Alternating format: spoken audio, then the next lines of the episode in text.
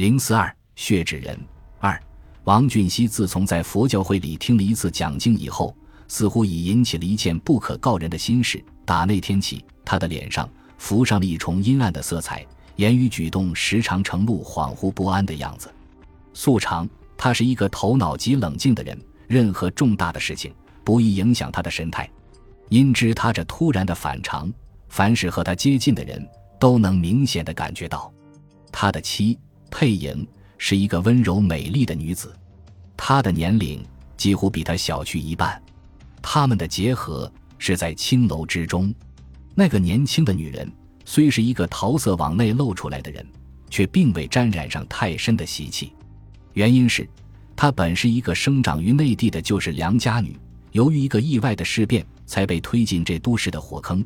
因此，从良以后。对于自己的丈夫，还能保持就是女子温柔体贴的作风。王俊熙的神情恍惚，使他这位年轻的妻子感到了极大的不安。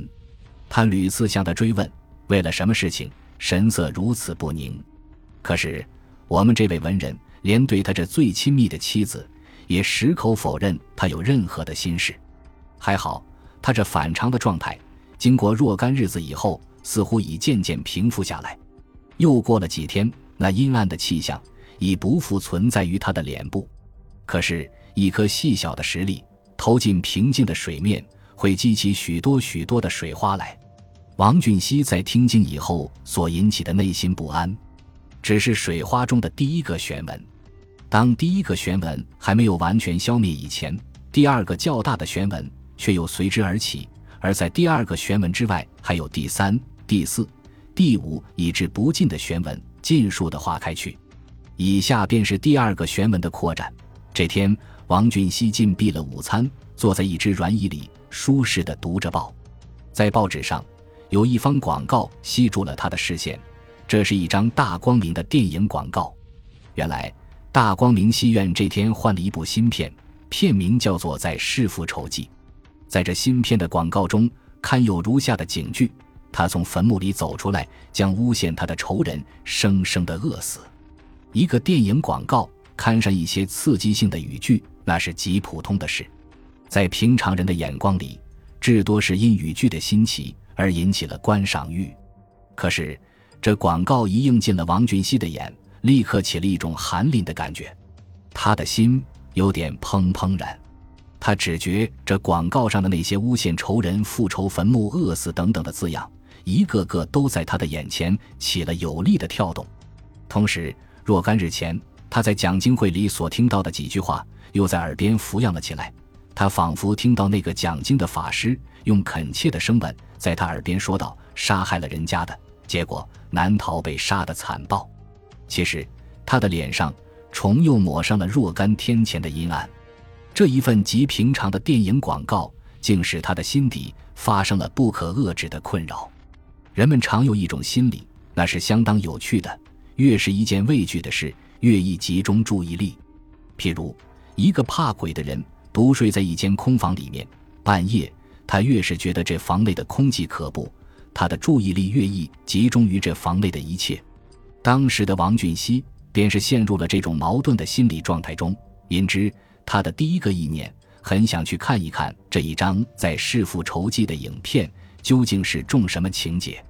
但第二个意念立刻调转来想，不，还是不必去看，因为医生曾嘱咐过，在休养期内使脑神经上受到不必要的刺激，那是不宜的。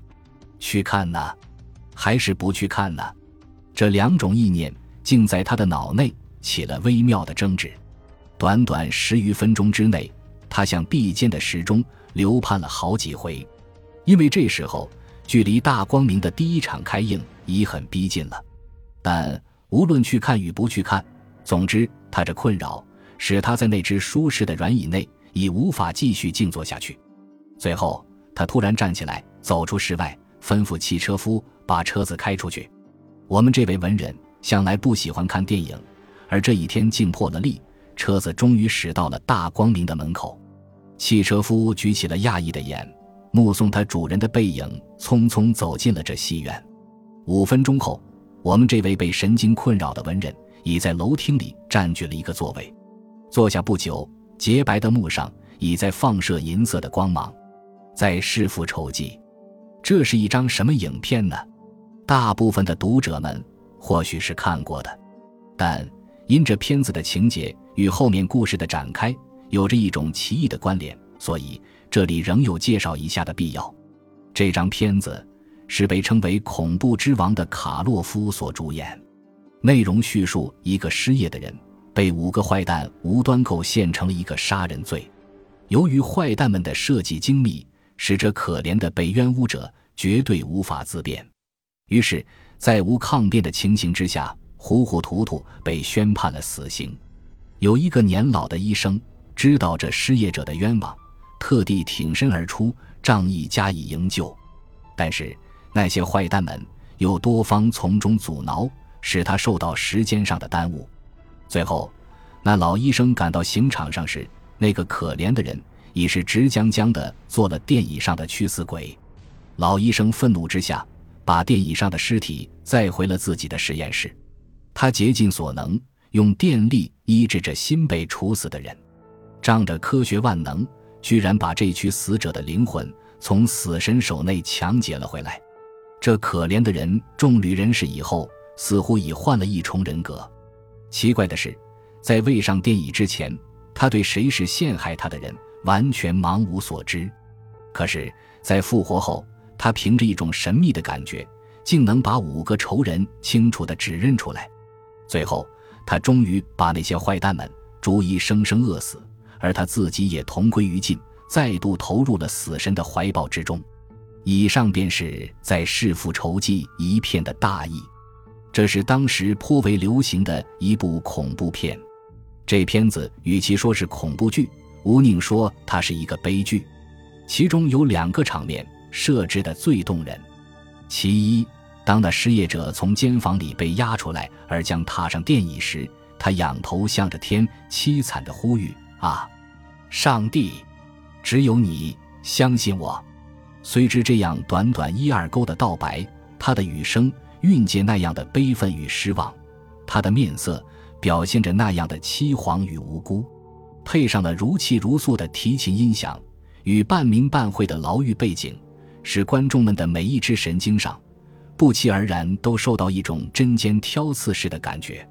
另一个镜头，那个已死的人复活以后，他在一场音乐会中遇到了诬害他的那些坏蛋。